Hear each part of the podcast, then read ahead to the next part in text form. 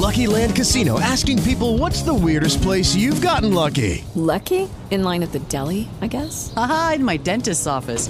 More than once, actually. Do I have to say? Yes, you do. In the car before my kids' PTA meeting. Really? Yes. Excuse me, what's the weirdest place you've gotten lucky? I never win and tell. Well, there you have it. You can get lucky anywhere playing at LuckyLandSlots.com. Play for free right now. Are you feeling lucky? No purchase necessary. Void where prohibited by law. 18 plus. Terms and conditions apply. See website for details.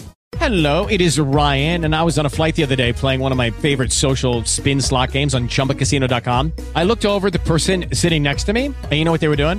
They were also playing Chumba Casino. Coincidence? I think not. Everybody's loving having fun with it. Chumba Casino is home to hundreds of casino-style games that you can play for free anytime, anywhere even at 30,000 feet. So sign up now at ChumbaCasino.com to claim your free welcome bonus. That's ChumbaCasino.com and live the Chumba life. No purchase necessary. VGW. Void were prohibited by law. See terms and conditions. 18 plus. 1.7 billones de dólares a la economía mundial. Toda vez que existen riesgos. Más del 90% son MIPYMES, que generan 80% de... Dame 20 minutos de tu tiempo y yo a cambio te daré información sobre los temas más relevantes en materia de comercio exterior, fiscal y aduanas con un toque humano y Hagamos un Trueque, un podcast de TLC Magazine México.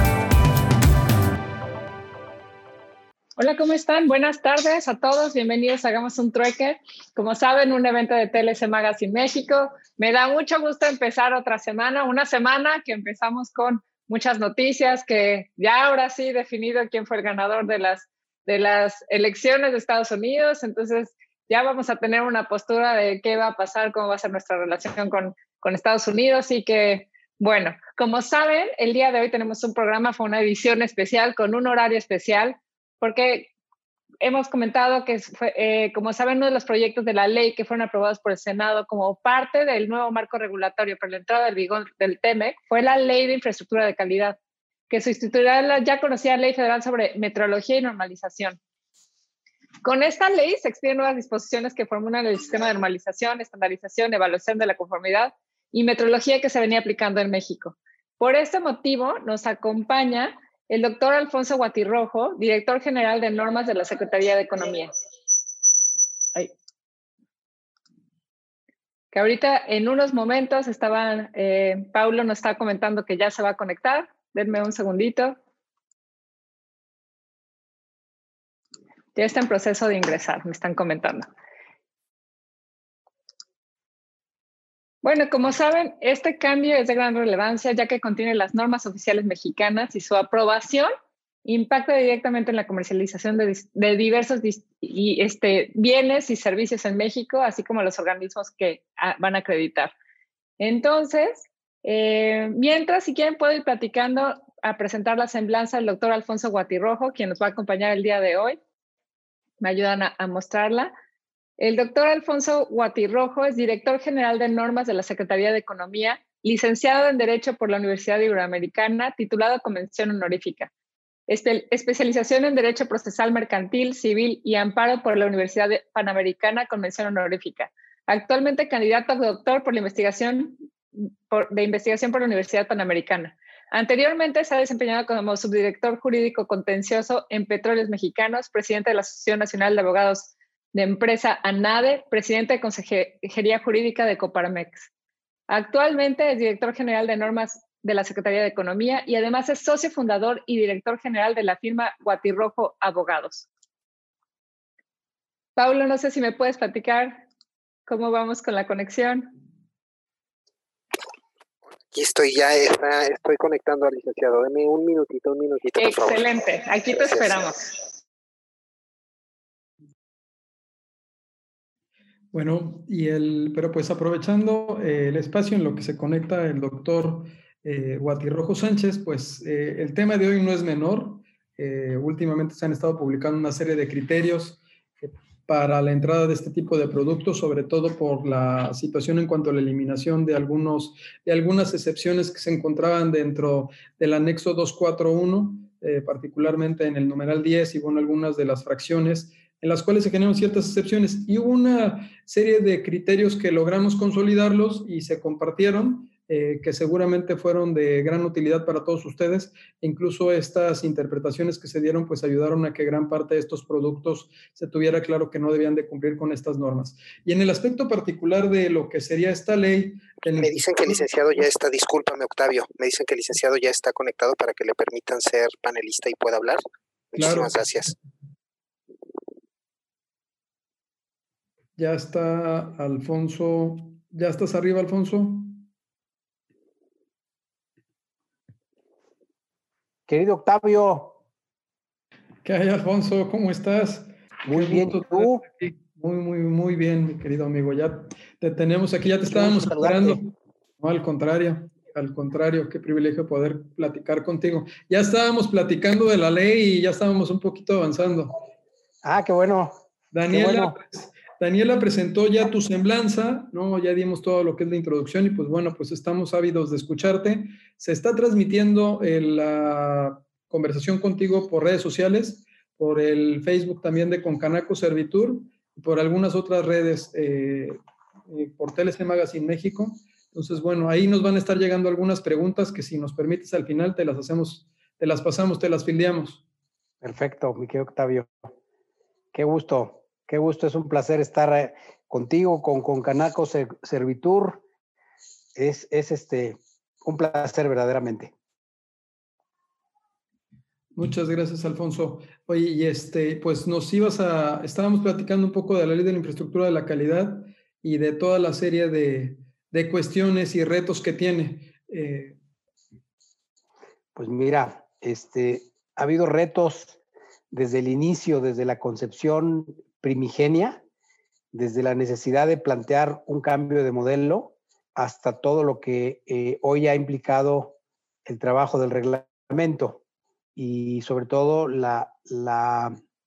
entendimiento y la parte de la adopción de la ley, que creo que hay, retos muy importantes. Yo soy el más convencido en todo el país de que era necesario un cambio paradigmático y que este cambio no nos va a llevar poco tiempo, va a ser un, proceso lento y, con mucho, con la necesidad de que, de que trabajemos de, la, de la mano eh, tanto autoridades como, como sector privado en todas sus esferas. Eh, vas te entiendo que traes una presentación. ¿La quieres tú compartir o le damos permisos a Paulo? Pues, mira, eh, Pablo, la, Pablo la, la, la tiene este, él, él la, puede presentar. Este, eh, es una presentación eh, muy sencilla de, de, unas 13, 14 láminas que preparamos para ustedes y sobre todo tratar de hacer esto algo eh, lo más didáctico posible, ya que luego son temas que si no los aterrizas con algo visual, creo yo, podemos tener ahí algún, algún problema.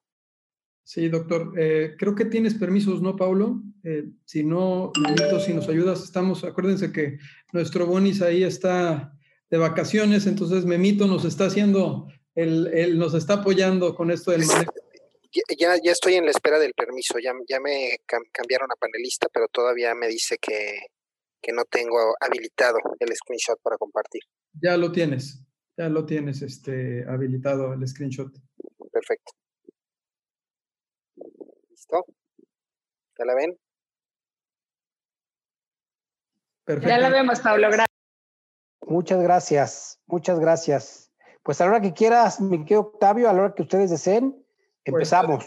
arráncate, mi querido amigo, que ya estamos, este... Venga, venga.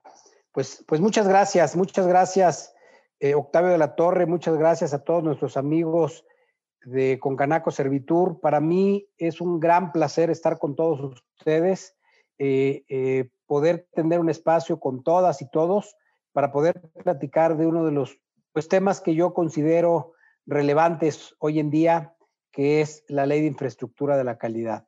Una ley que en términos eh, institucionales vino a reemplazar a la ley federal sobre metodología y normalización. Pero yo diría que no solo eso, no nada más es un tema de un, de un reemplazo eh, en estructura, en modelo eh, jurídico, sino que verdaderamente obedece a un cambio profundo desde el punto de vista conceptual y desde el punto de vista de la visión que el Estado mexicano tiene respecto a la regulación y a la parte de eh, la promoción, el fomento de, la, de lo que en otros países ha sido algo muy relevante, de lo que en otros países se le ha dado una importancia capital y que desgraciadamente en México no lo ha tenido tal. Eh, y, creo que, lo que menos puedo hacer es, guardarme alguna información eh, que estimo oportuna y compartirla con ustedes para que ustedes eh, puedan juzgar y conocer sin apasionamientos, sin un tema político o un tema de ninguna manera, sino estrictamente técnico, el por qué verdaderamente estamos en un cambio importante de, estructura. Déjenme, decirles que esto de la ley de infraestructura la calidad eh, no, no fue eh, un tema de una ocurrencia, no es eh, materia simplemente de un estudio aislado que haya hecho la Secretaría de Economía. No, no, este, obedece a una acción de política pública concatenada. Esto refleja uno de muchos líneas de acción que la Secretaría de Economía, el gobierno mexicano ha emprendido en materia de normalización, entendido esta como la regulación técnica, como el mejoramiento de todo el sistema de generar eh, regulaciones técnicas a partir de eh, generar una mejor infraestructura de la calidad y sobre todo colocarnos eh, a nivel internacional con las mejores prácticas que se viven en otros países. No, no, no les miento, no les miento que nuestro país tuvo un, gran propósito en los noventas, al inicio de los noventas, cuando se quiso incorporar en México un cambio importante en materia de, de, metodología eh, de normalización y evaluación de la conformidad. Sin embargo, el modelo quedó, quedó enano, eh, el modelo quedó completamente desdibujado, eh, lo que en un principio pudo haber sido como algo pretendido con miras de ser algo trascendente, como ocurrió en materia de propiedad industrial, como ocurrió en competencia económica, que, fueron disciplinas, que fueron instituciones que verdaderamente crecieron. Eh, la figura de la metrología, de la evaluación de la conformidad, la normalización, la estandarización, pues se quedó mucho a deber eh, en, las anteriores administraciones. Y, desde mi punto de vista, repito, sin afán de hacer una una eh, eh, visión eh, política es que no se tuvo la, convicción, no se tuvo el conocimiento del impacto que esta materia puede tener en, la generación de riqueza, en el impacto que esta materia puede tener en el desarrollo industrial y sobre todo cómo puede incidir de manera positiva y o negativa en la parte, de la, en la parte del tráfico comercial. Pero en fin, esos son los antecedentes que quería yo comentar, este, querido Octavio, y, entremos entonces ya al desarrollo de la ley. Adelante, Pablo, Pablo por favor. E, estos son los temas que vamos a ver a continuación de la ley de infraestructura de la calidad. Hemos preparado estos, estos puntos eh, muy concretos que, vamos a ver a continuación y que reflejan de alguna manera eh, algunos de los aspectos más relevantes eh, que la disciplina tiene en una charla como estas. Este, hay hay lugares en donde se está estudiando de manera muy amplia en diplomados, en, licenciaturas, el aspecto de la, de la regulación en varias, varios meses de estudio. Aquí lo estamos reduciendo simplemente a una charla muy ejecutiva donde podamos plantear los temas más importantes. Adelante, Pablo, por favor, si eres tan amable.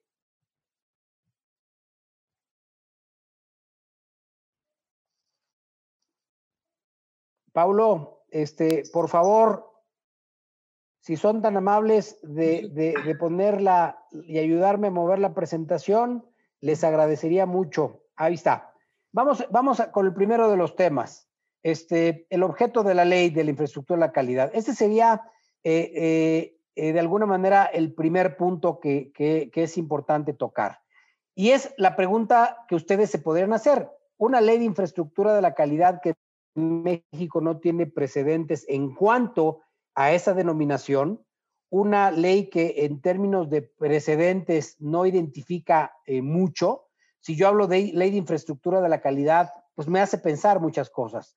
eh, la ley de infraestructura de la calidad en otros países, en, todo, en toda eh, Europa, en, Asia Menor, en, Norteamérica. Hablar de infraestructura de la calidad es hablar de una expresión que tiene bien acuñado los elementos que la componen.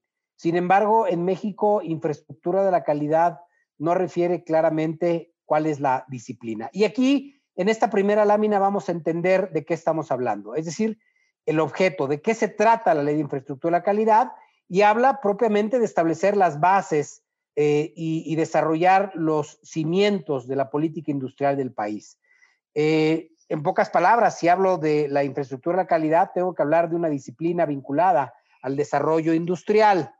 Eh, este desarrollo industrial no es desde un punto de vista integral, porque de alguna manera los conceptos industriales van mucho más allá de la infraestructura de la calidad. Sin embargo, eh, eh, sí es en la parte más importante de sus componentes en donde vamos a encontrar una serie de instituciones muy importantes que son lo que le da cabida a la ley de infraestructura de la calidad, que es la normalización, enfocado ya eh, a partir de esta ley como una actividad de derecho público, la estandarización más enfocado a la actividad de los particulares, eh, eh, la acreditación, que es una pieza angular de la evaluación de la conformidad, en donde entidades que realizan una función que preferentemente le correspondía al Estado y que hoy la llevan a cabo los particulares de manera delegada, tiene como propósito acreditar, validar que los organismos encargados de la evaluación de la conformidad tienen esa capacidad técnica para ello. La evaluación de la conformidad, que eh, e, es importante señalarlo, eh, no basta tener normas oficiales mexicanas, no basta tener estándares que nos señalen cómo deben hacerse eh, desde el punto de vista técnico la adaptación de los bienes, procesos y servicios, sino que es indispensable que esto se lleve a cabo a través de una constatación por tercera parte, es decir, la evaluación de la conformidad consiste en los procedimientos por los cuales una serie de sujetos eh, validados por el propio sistema van a poder acreditar o van a poder demostrar que un bien, proceso o servicio cumplen precisamente con lo que la norma señala.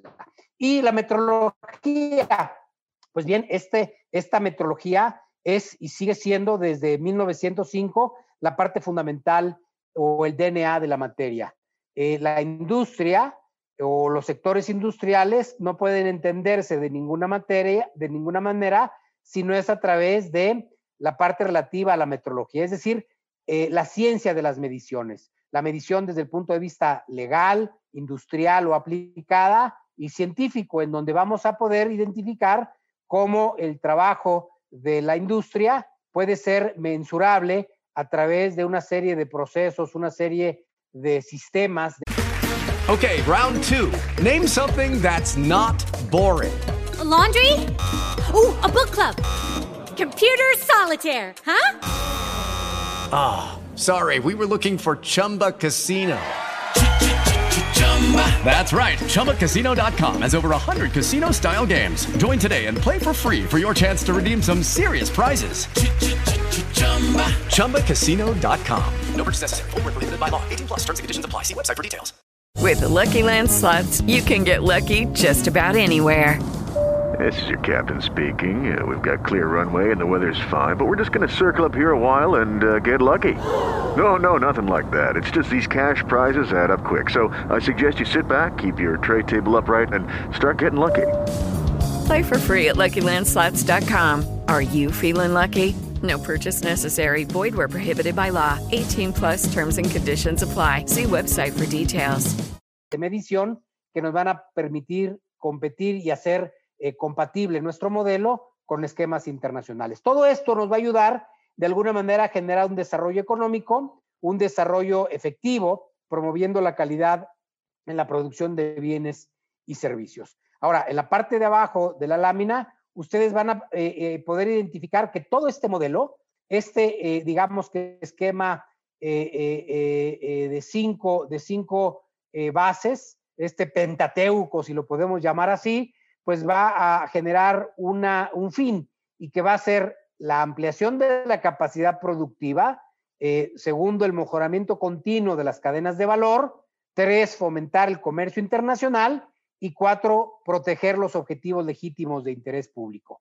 Estos cuatro elementos van a ser claves eh, y, y por eso hoy día no podemos sino identificar que esta materia es de las materias más importantes que tiene hoy eh, eh, eh, la, legisla- la legislatura nacional, porque si buscamos que se amplíe la capacidad productiva de la política industrial, que nos permita en este mundo global incorporarnos, insertarnos en las cadenas de valor en los, de, esos procesos productivos y que nos permitan a través de un doble elemento eliminar barreras a la, técnicas al comercio y establecer esquemas eh, similares de bienes y servicios para fomentar el comercio, pues eso es un elemento fundamental. Y la cereza del pastel, yo diría la cereza del pastel, que es la protección de los objetivos legítimos de interés público. Hoy la ley contempla en su artículo 10 que las normas oficiales mexicanas van a tener como propósito eh, eh, proteger precisamente los objetivos legítimos de interés público puesto en riesgo y que son identificados por las autoridades normalizadoras, de tal manera que a través de las normas oficiales mexicanas, como vamos a ver a continuación, puedan llevarse a cabo esa tutela. Adelante, adelante, este, Pablo, si eres tan amable. Vamos a la lámina este, número dos, donde ya no vamos a hablar propiamente de estos objetivos eh, de la ley, sino que vamos a hablar de la finalidad de la ley de infraestructura de la calidad. En la lámina número dos, que ahorita nos van a hacer favor de poner, vamos a ver en, cinco eh, eh, eh, láminas, en cinco imágenes perfectamente claras, cuáles son las finalidades de la ley de infraestructura de la calidad. Por una primera parte, tenemos que, como pieza clave, la finalidad primordial de la ley es promover la concurrencia en la generación de normas y estándares. Eh, aquí vamos a romper con un tabú, eh, vamos a romper con la idea eh, añeja de que las normas oficiales mexicanas y el modelo son creadas por la autoridad normalizadora. Esto es una, esto es una falacia.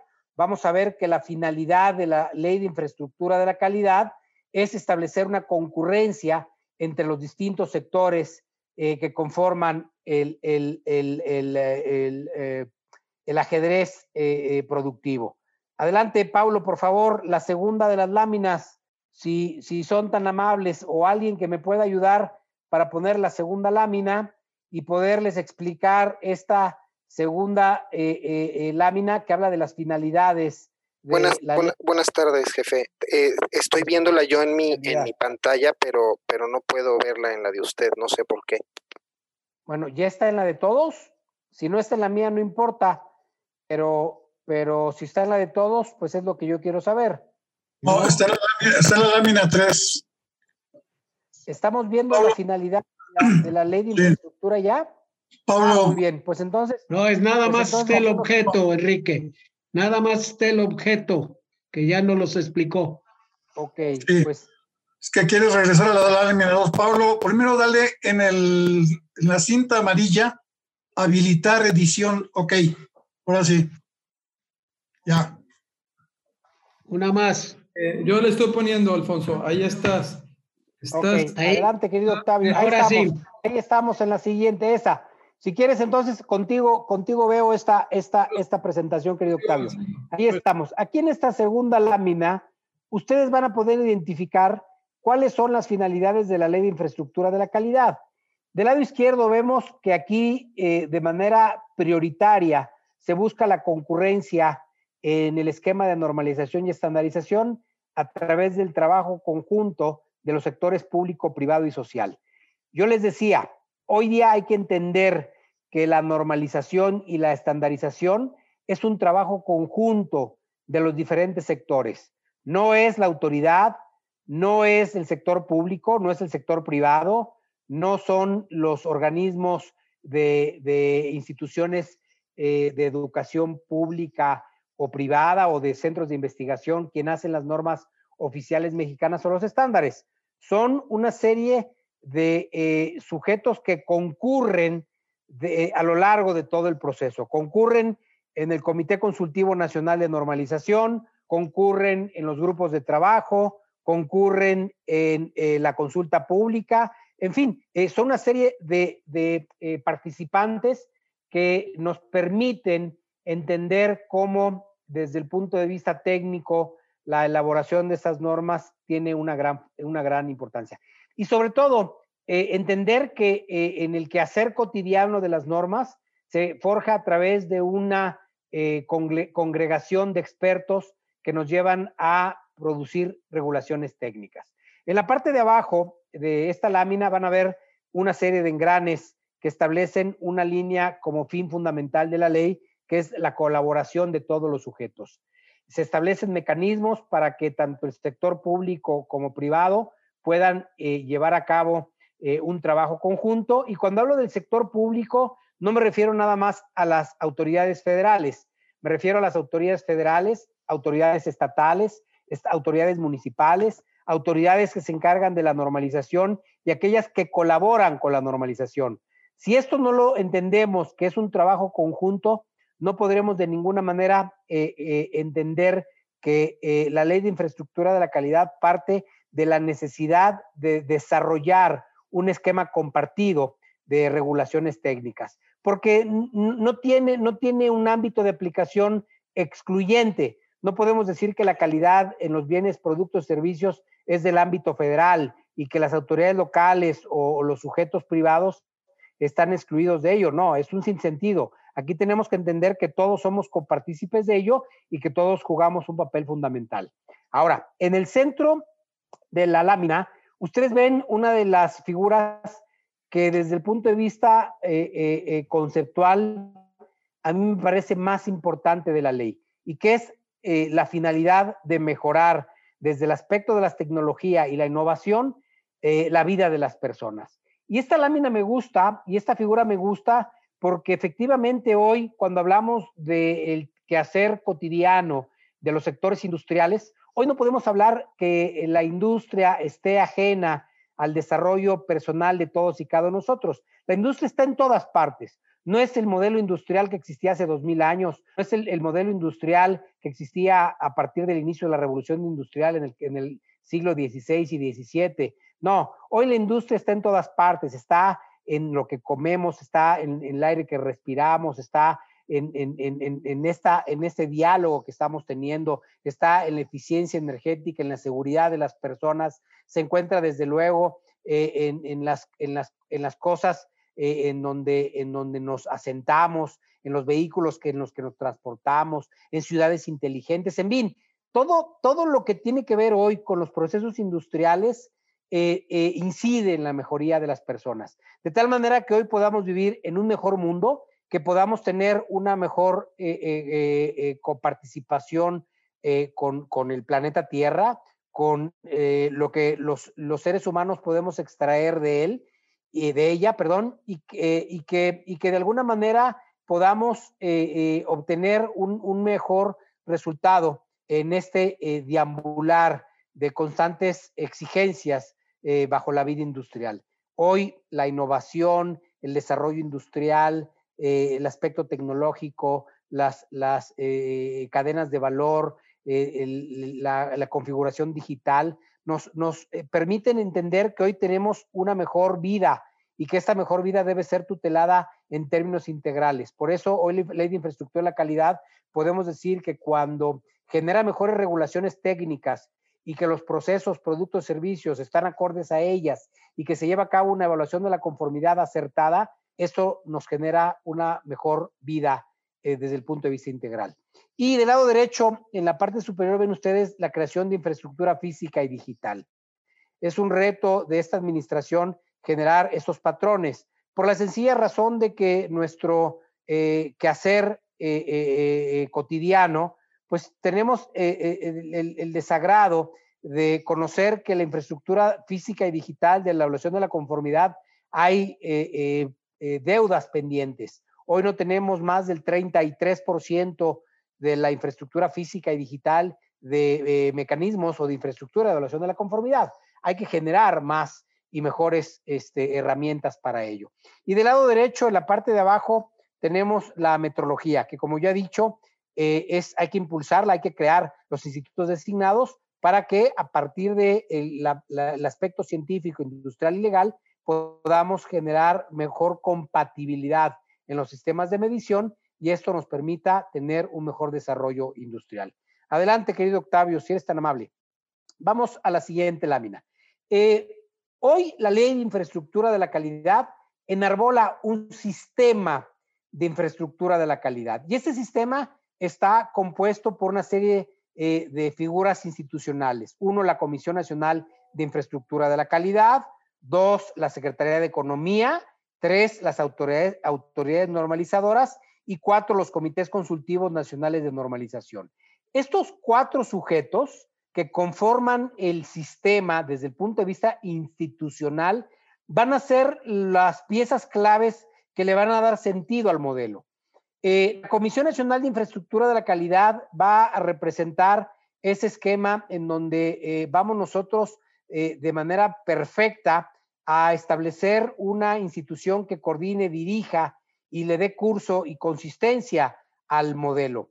vamos a decir lo que antiguamente, bajo la Ley Federal sobre Meteorología, la Comisión Nacional de Normalización, pues representaba más o menos una comparsa para las autoridades para llevar a cabo una serie de actividades. Sin embargo, no daba una línea eh, de cohesión, no coordinaba, no dirigía, y hoy se busca precisamente que la comisión le dé un elemento estructural para que tenga más fortaleza eh, en, el sistema de planeación a corto, mediano y largo plazo, y eso nos permita tener mejores esquemas de normalización y evaluación de la conformidad. La Secretaría de Economía va a ser pieza clave desde tres enfoques. Eh, eh, eh, básicos y uno de estructura.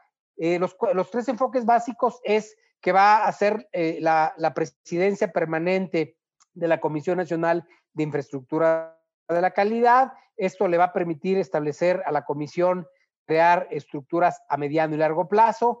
Va a depositarse en la Secretaría de Economía el, el secretario ejecutivo. De hecho, la Dirección General de Normas institucionalmente es el secretario ejecutivo de toda la comisión, que va a fungir como una especie de eh, estructura que va a permitir darle eh, cohesión, eh, logística y coordinación a los trabajos de las autoridades normalizadoras y de evaluación de la conformidad. por otro lado, la Secretaría de Economía, punto número tres, va a ser el punto de contacto con los organismos internacionales para efecto de establecer este puente entre la llegada de prácticas internacionales, de normas internacionales, de organismos internacionales y que nos dé la posibilidad de estar más acordes con los modelos internacionales. Y desde el punto de vista estructural, la Secretaría de Economía va a desarrollar una plataforma integral que eh, eh, nos va a permitir que todo el modelo se construya en un sistema digital, en un sistema tecnológico que nos facilite el desarrollo del modelo. Ahora bien, eh, punto número tres, las autoridades normalizadoras pues van a ser pieza clave. Primero, porque ellas van a proponer las normas oficiales mexicanas que se van a someter a los comités consultivos nacionales de normalización. Segundo, porque las autoridades normalizadoras van a ser las que presidan los comités consultivos y van a integrar los programas nacionales de infraestructura de la calidad.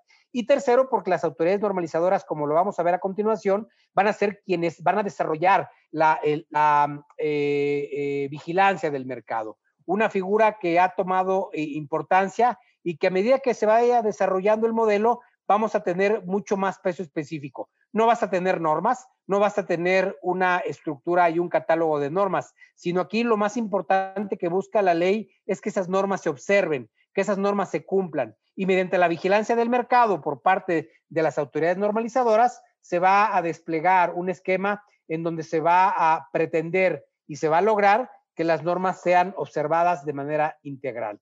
Eh, el cuarto punto son los comités consultivos nacionales de normalización. Estos, eh, para que lo entiendan bien, van a ser el pulmón de la normalización. Si nosotros queremos entender quién hace las normas, en dónde se discuten, es en los comités consultivos nacionales, que pueden trabajar a través de la discusión con las autoridades normalizadoras o bien en los grupos de trabajo o subgrupos de trabajo que también son una delegación de los comités consultivos. De hecho, eh, eh, la institución que hoy los, congrega a ustedes con, con Canaco Servitur participa de manera muy activa, como ustedes lo saben, en los comités consultivos nacionales de normalización, especialmente en el de Secretaría de Economía, donde tiene un papel fundamental y donde pues desarrolla una serie de actividades aportando, este, aclarando, eh, discutiendo y buscando el consenso en el trabajo de normalización. Hay que decirlo para no generar confusiones. Las autoridades que llevan a cabo eh, el trabajo de presidencia de los comités son las autoridades normalizadoras, pero donde se desarrolla correcta, completamente el trabajo de normalización es el Comité Consultivo Nacional de Normalización. Siguiente lámina, Octavio, si eres tan amable. Vamos a los principios rectores del Sistema Nacional de Infraestructura de la Calidad. Aquí ven ustedes en pantalla lo que el artículo quinto enarbola como principios básicos del sistema. Ustedes van a ver que hoy estos van a ser los cimientos, los principios, las medidas, las líneas de acción, los faros que van a guiar al sistema. Planeación, transparencia, integridad, certidumbre, eficiencia, agilidad, máxima publicidad, mejores prácticas internacionales, calidad, coherencia, sostenibilidad, trazabilidad de las eh, eh, mediciones e inclusión. Y estas eh, principios, estos máximas. ¿Te preocupas por tu familia? Entonces, ¿por qué darles solo huevos ordinarios cuando pueden disfrutar de lo mejor? Eggland's Best, los únicos huevos con ese delicioso sabor fresco de granja, además de la mejor nutrición, como 6 veces más vitamina D, 10 veces más vitamina E y 25% menos de grasa saturada que los huevos regulares, además de muchos otros nutrientes importantes. Así que, dales los mejores huevos. Eggland's Best, mejor sabor, mejor nutrición, mejores huevos. Van a servir no nada más como un eh, eh, postulado en el artículo 15, quinto, en donde se da una serie de definiciones, sino que constituye a través una constante que vamos a ver desplegado a lo largo de la ley. Eh, y no nada más va a ser un principio legal. Esto va a, a permear en la actividad de las autoridades y siempre tendremos que seguir estos principios. Yo como secretario ejecutivo o como director general de normas, me tiene que mover siempre, siempre el quehacer cotidiano de mi actividad, eh, el sustento y eh, la, invocación de esos principios. De tal manera que al establecer incluso métodos de interpretación, podamos entender que estos son los que nos mueven. Siguiente lámina, por favor. Vamos a los puntos de interpretación. Hoy, pues la ley obviamente eh, genera genera eh, eh, espacios, genera lagunas. Todo, toda ley, toda norma oficial mexicana genera espacios de interpretación. Pues bien, el artículo 9 de la ley de infraestructura de la calidad señala que la Secretaría de Economía será quien lleve a cabo eh, la interpretación para efectos administrativos de la ley de infraestructura de la calidad. De hecho, hoy hemos estado emitiendo ciertos criterios de interpretación de la ley cuando hay algunos puntos que no quedan claros en cuanto a su aplicación. Lo hemos hecho con particulares, lo hemos hecho con autoridades, en donde se nos consulta cómo debe llevarse a cabo la interpretación de una ley. Vamos a hacer lo propio respecto al reglamento una vez que entre en vigor. Y pues obviamente se trata de que exista una ley, un reglamento y que se generen eh, criterios de interpretación uniformes para no padecer lo que existía en la ley de en la ley de metrología donde había muchos ordenamientos, había muchas interpretaciones y se generaba una especie de torre de Babel. Hoy se busca que haya pocos ordenamientos, que el corpus juris de, la, de infraestructura de calidad sea muy acotado, que existan interpretaciones muy uniformes y que eso nos permita generar criterios claros. Y por lo que hace a las normas oficiales mexicanas, pues hay que decirlo, el artículo 9 lo señala, que cada una de las normas será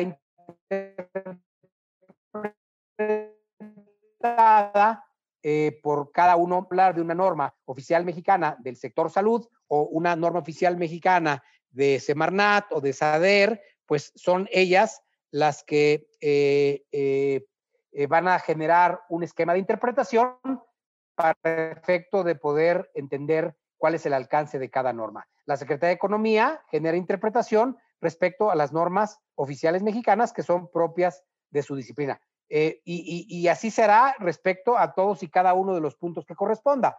Por ejemplo, ustedes eh, sé que son eh, muchos avesados en temas de comercio internacional o, temas de comercio exterior, pues hoy hemos emitido algunos criterios respecto al famoso acuerdo de NOMS para efecto de establecer cómo deben interpretarse normas como la 051, la 050, la 024, eh, la 186, que establecen criterios de interpretación respecto a eh, eh, productos a granel, productos materia prima, sujetos a transformación, etcétera, que en donde correspondería en consecuencia interpretar a la Secretaría de Economía. Ese es un punto importante porque creemos que la interpretación sistemática uniforme genera un esquema de seguridad jurídica y da certidumbre a todos los sujetos que intervienen en este quehacer cotidiano. Vamos a la siguiente, querido Octavio, si eres tan amable. Vamos al objeto de la regulación. Cuando hablamos de la regulación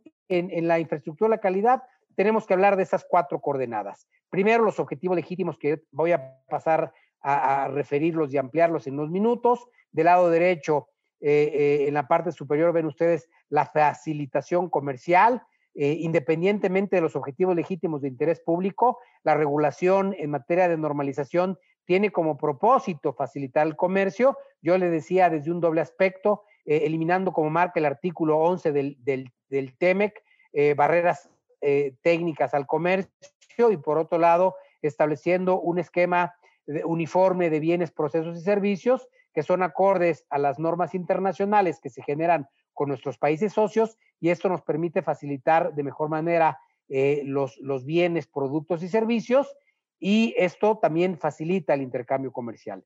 Del lado izquierdo, en la parte inferior, ven ustedes la estandarización, ven ustedes el trabajo eh, eh, capital que llevan a cabo los sujetos privados. Vamos a ver que históricamente la estandarización estaba depositada preferentemente en los organismos nacionales de normalización, hoy se contemple en la ley algo que voy a mencionar a continuación en la parte, en la parte eh, eh, eh, última de esta presentación, y es la promoción, la promoción a que ustedes lo hagan. Es decir, que existan sujetos facultados para estandarizar diferentes a los organismos nacionales de estandarización o a los organismos nacionales de normalización.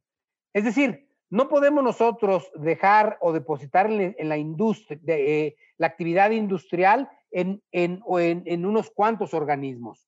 Siete, ocho, nueve, diez, quince. Son muy pocos para la importancia que tiene el trabajo de estandarización. Y déjenme decirles, eh, eh, amigos de Concanaco Servitur, de algo que yo estoy completamente convencido.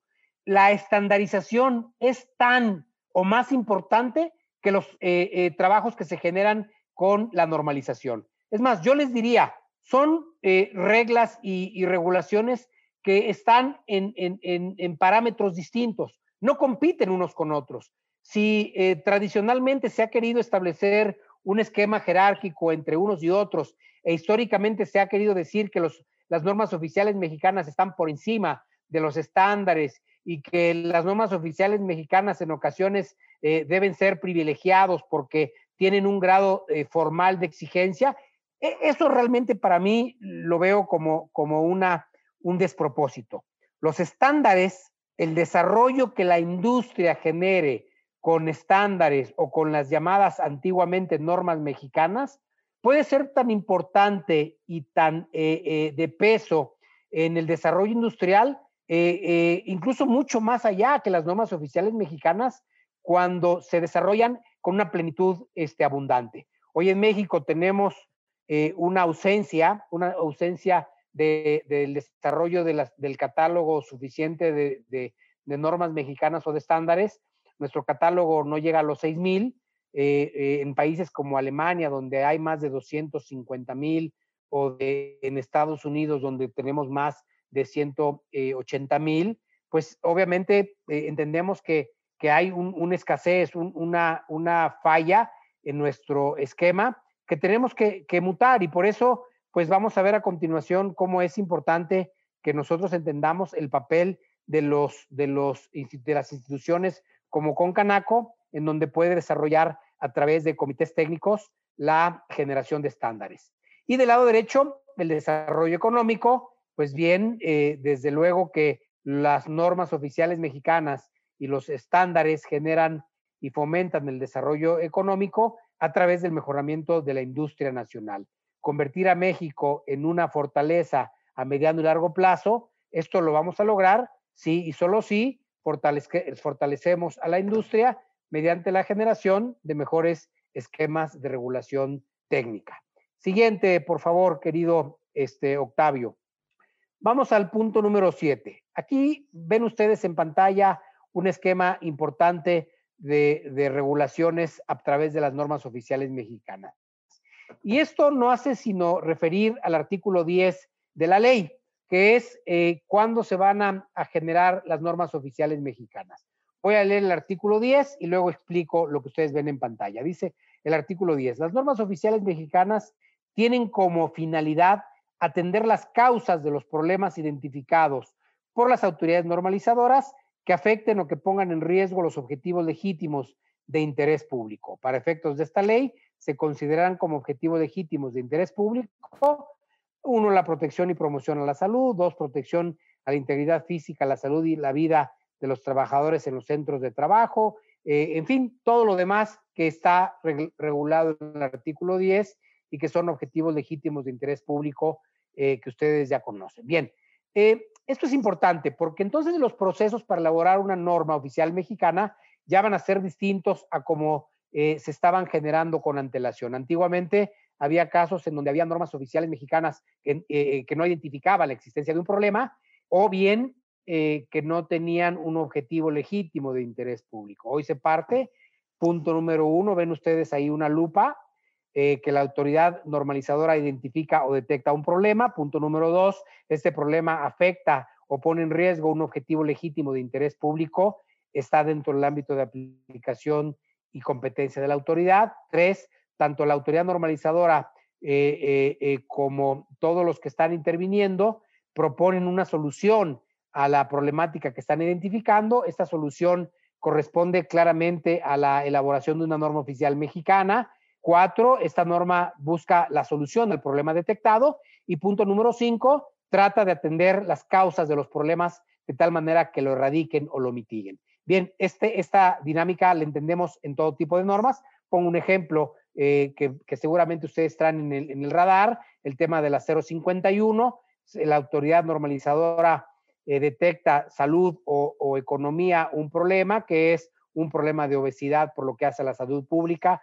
o un problema de eh, desinformación o asimetría de información en, en, el etiquetado de productos que genera engaño a los consumidores se detecta eh, y pone en riesgo los objetivos legítimos de interés público. En el caso que estoy mencionando es la protección a la salud o la información eh, como derecho fundamental. Tres, proponer la solución, que es la norma 051. Cuatro, busca erradicar los problemas atendiendo al problema específico, que es la información que, de la que deben gozar los, los usuarios de la norma de etiquetado para tener mejores decisiones en eh, eh, la elección de los productos y cinco, eh, buscar erradicar la problemática mediante esta solución de norma oficial mexicana. Y hay que decirlo, las normas oficiales mexicanas siempre, siempre deben buscar la protección de un objetivo legítimo y por tanto tiene como propósito generar políticas públicas. Hoy día es un sinsentido hablar de una norma que no tenga como propósito atender una política pública que debe ser satisfecha. Bien, vamos a la siguiente lámina, por favor. Vamos a la lámina número 8. Vamos a la lámina de la evaluación de la conformidad. Aquí les voy a decir yo rápidamente cuatro cosas. La primera es que eh, la evaluación de la conformidad consiste en un eh, sistema o en un subsistema dentro del sistema de la, infraestructura de la calidad que va a tener como propósito eh, generar las instituciones tanto públicas como privadas, los mecanismos eh, que son los, los procedimientos, como los esquemas que nos permita constatar que los bienes, productos y servicios cumplen con la norma. Es decir, como las normas oficiales mexicanas son aspectos técnicos, tenemos que buscar constatar que esos productos cumplen con la norma. Y eso es bien importante porque muchas veces estos elementos son tan técnicos que no es tan sencillo constatar ello. A veces por eso se requiere de organismos de certificación, eh, laboratorios, este, unidades de inspección, en fin, una serie de, de elementos que nos permitan identificar claramente si ese proceso, producto o servicio cumple con la norma. De tal manera que eh, en ocasiones esos procesos son sumamente complicados. Ese es el primer punto. El segundo punto que estamos buscando es desarrollar mayor infraestructura eh, eh, física y digital para que todas las normas, todas las normas tengan infraestructura. ¿Cómo estamos haciendo esto? Generar esquemas en donde las autoridades eh, prima fase no intervienen en este proceso, se les deja a los particulares que participen en la evaluación de la conformidad. Eh, estamos estableciendo que las normas oficiales mexicanas, conforme al artículo 34, tienen que establecer un esquema eh, planeado de infraestructura de la calidad, de tal manera que no ocurra lo que sucede en ocasiones, ya que tiene la norma, ya que se tiene el PEC, resulta que luego dicen, ah, ¿y cuánto vamos, vamos a necesitar de infraestructura? Esto que es un absurdo, que ocurre y que ha ocurrido durante muchos años, lo estamos evitando con la ley a través de un esquema de planeación, de donde ya la ley tiene ya un estudio de cuál va a ser la infraestructura que se va a dar para un esquema de evaluación de la conformidad. Punto número tres. Estamos buscando preferentemente que se reduzcan costos. La evaluación de la conformidad no tiene que ser un modelo caro, un modelo gravoso, un modelo eh, eh, eh, exigente para la industria. en antiguos años, el modelo trabajó más para los esquemas de, evaluación de la conformidad que para la industria. Muchas veces hubo esquemas caros, hubo esquemas este, burocráticos, en donde lejos de promover esquemas sencillos a la industria para que pudieran desarrollar de manera sencilla un esquema de evaluación de la conformidad, se eh, generaba un, esquema eh, tipo cuello de botella. Hoy lo que se busca es generar mayores eh, esquemas como los acuerdos de equivalencia, como los acuerdos de reconocimiento mutuo que estamos promoviendo, de tal manera que si un producto, bien o servicio cumple con una norma en el extranjero y esto está demostrado, pues, este, pues eso pueda servir como elemento demostrativo cuando el producto, bien o servicio va a, importarse eh, a, territorio nacional. Y esto va a ser bien importante porque ustedes van a verlo al terminar los números de esta administración en el 2020, vamos a encontrar que se va a generar mayores acuerdos de reconocimiento mutuo como los que no se han dado en ningún año anterior. Vamos todavía este, eh, eh, bajos porque eso se detonaron a partir de la entrada en vigor de la ley o de la publicación de la ley el primero de julio. Sin embargo, en este semestre o en lo que va del semestre se han eh, multiplicado exponencialmente los acuerdos de reconocimiento mutuo y seguramente vamos a cerrar el año con un año sin precedentes. Y el cuarto punto que yo les quería mencionar, vamos a apostar y estamos también promoviendo la autodeclaración. Es decir, vamos a eh, eh, fomentar que los importadores, fabricantes, manufactureros, cuando cumplen con la norma, pues en principio eh, la autodeclaren y utilicen la contraseña oficial. Eh, y esto está eh, muy en concordancia con la ley de fomento a la confianza ciudadana, es decir, buscar a toda costa que en principio los, los productores, fabricantes puedan apostar por una autodeclaración. Y ustedes dirán, oye, pero pues e, esa autodeclaración pues puede generar una serie de conflictos, porque el día de mañana si se autodeclara y no se cumple, pues ¿qué va a pasar? No se preocupen, esta autodeclaración eh, tiene dos características. La primera es que eh, de alguna manera, eh, obviamente, se fomenta la autodeclaración o se permitirá la autodeclaración en el reglamento en aquellas normas en donde el riesgo o el nivel de, de riesgo que pueda generarse no es alto. No podemos establecer una autodeclaración como esquema cuando el nivel de riesgo es alto. Eso sería un contrasentido. Y por otro lado, pues también las sanciones que establece eh, la ley de infraestructura de calidad cuando hay una autodeclaración de alguien y manifiesta indebidamente que cumple y no cumple, pues son ah, eh, eh, sanciones severas. El artículo 155, fracción tercera, inciso A, establece que sanciones que van más o menos del millón trescientos mil pesos en unidades de medida y actualización a quien incurra en acciones u omisiones que impliquen engaño al consumidor o constituyan una práctica que pueda inducir al error, incluyendo, remarco, incluyendo cuando se haya autodeclarado o manifestado de indebidamente el cumplimiento con una norma oficial mexicana o un estándar. Es decir, si alguien eh, eh, va a autodeclarar, pues que autodeclare. El problema es que si la autoridad eh, llega a identificar que esa autodeclaración pues es falsa, es, es completamente apegada, desapegada a la realidad, pues entonces aplicarán las sanciones que la propia ley de infraestructura establece. Adelante, querido Octavio, si eres tan amable de pasar a la siguiente. Vámonos ya a la importación de mercancías sujetas a NOMS. Este es un punto importante. Voy a, voy a mencionarlo. Este, eh, Octavio, Paul, que nos acompañan, pues eh, son, son del, de la, de la eh, estructura en donde participan notablemente en esquemas de importación. son gente muy avesada en la materia, son gente que tiene muchos años en esto. Y aquí lo que yo les diría son tres cosas. La primera, eh, todo el régimen de importación vinculado con la norma está eh, en concordancia con el artículo 64. De hecho, el artículo 64 de la Ley de Infraestructura de la Calidad no es un artículo nuevo, es un artículo que yo les diría mejorado al artículo 53 que establecía la Ley de Metrología con antelación. Eh, esta ley, este, este artículo es un artículo que no hace sino establecer una regla clara que cuando un producto debe cumplir con una norma y se exige en México, pues los, los productos similares e importancia también deben cumplir especificaciones ahí establecidas. Es decir, si para mí eh, un, producto está sujeto a una norma y ese producto discurre en territorio nacional y está sujeto al cumplimiento de una norma, pues eh, eh, un bien que va a importarse, pues tiene que cumplir con una norma.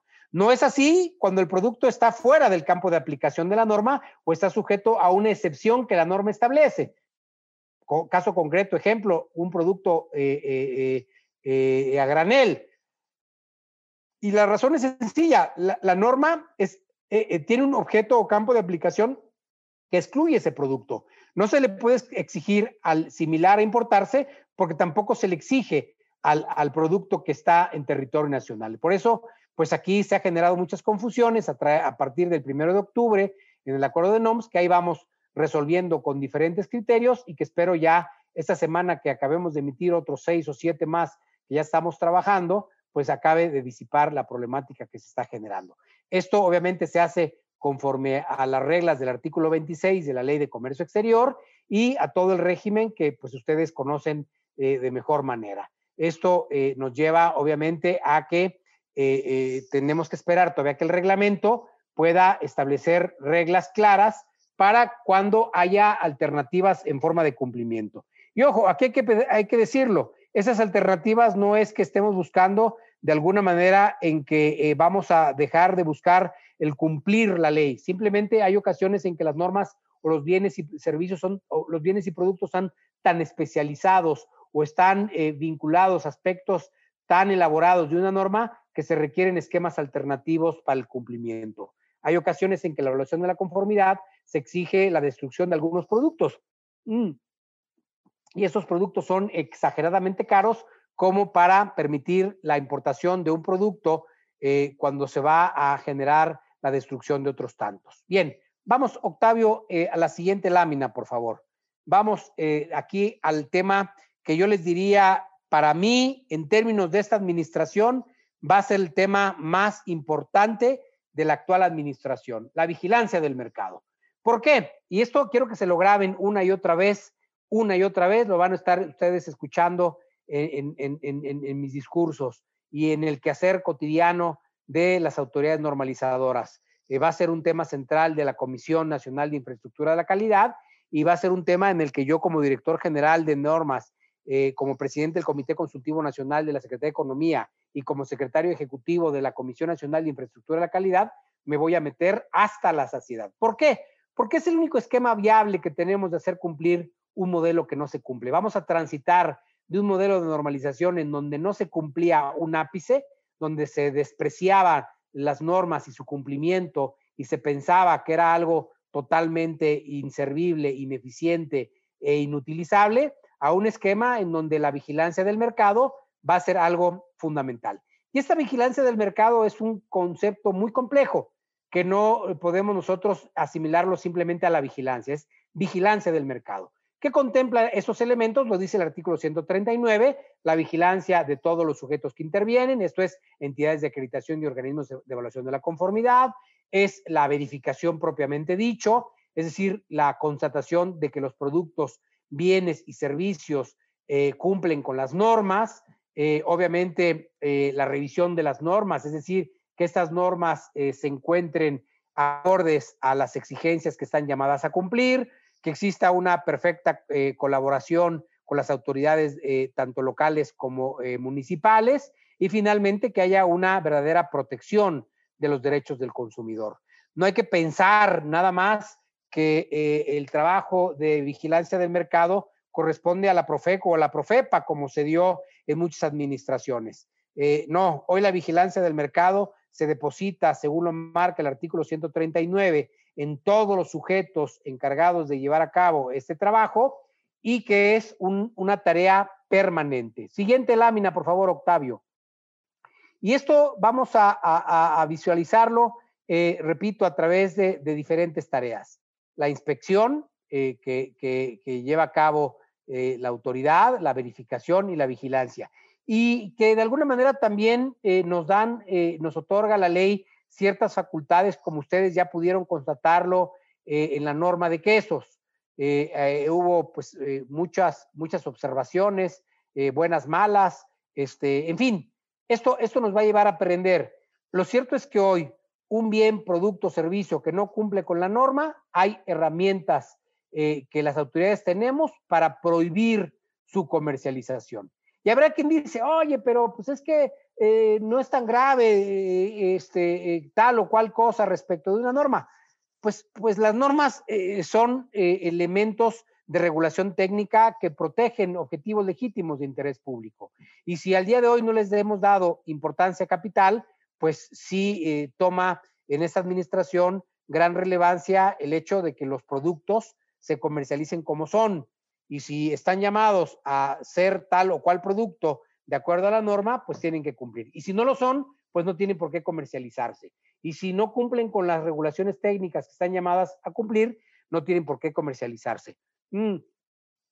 Muchas veces se dice, oye, es que eso afecta este, eh, eh, la, reputación, la marca de los productores. No, no, no. Aquí hay que entender que las normas oficiales mexicanas deben y están llamadas para cumplirse y son eh, los elementos básicos de tutela en función de los consumidores. Por tanto, pues de alguna manera eh, eh, muy clara, la vigilancia del mercado se va a llevar de manera permanente, eh, según lo dispone la ley de infraestructura de la calidad.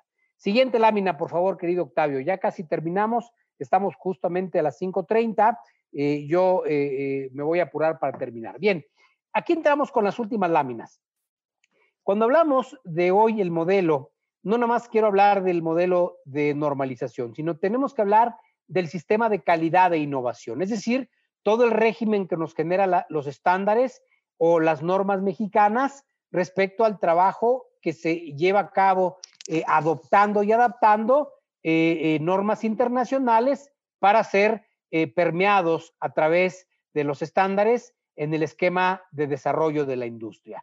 Eh, si bien es cierto que en principio son de aplicación voluntaria, porque no están eh, referidos en una norma o porque no se establece su exigencia formal, no quiere decir que no tengan un papel fundamental respecto a el establecimiento de esquemas de calidad e innovación. Yo estoy seguro que en la medida en que las industrias mexicanas, en sus diferentes sectores, aprendan y entiendan que deben moverse eh, tutelando el desarrollo del sistema de calidad e innovación e introyectando en sus procesos productivos más y mejores estándares para efecto de que se cumplan de la mejor manera, vamos a tener en la industria eh, agrícola, pecuaria, del medio ambiente, energético, comercial, de gestión, de metrología y en general, un mejor esquema que nos permitirá transitar de mejor manera y esto nos permitirá, obviamente, establecer un esquema de competitividad con el mundo.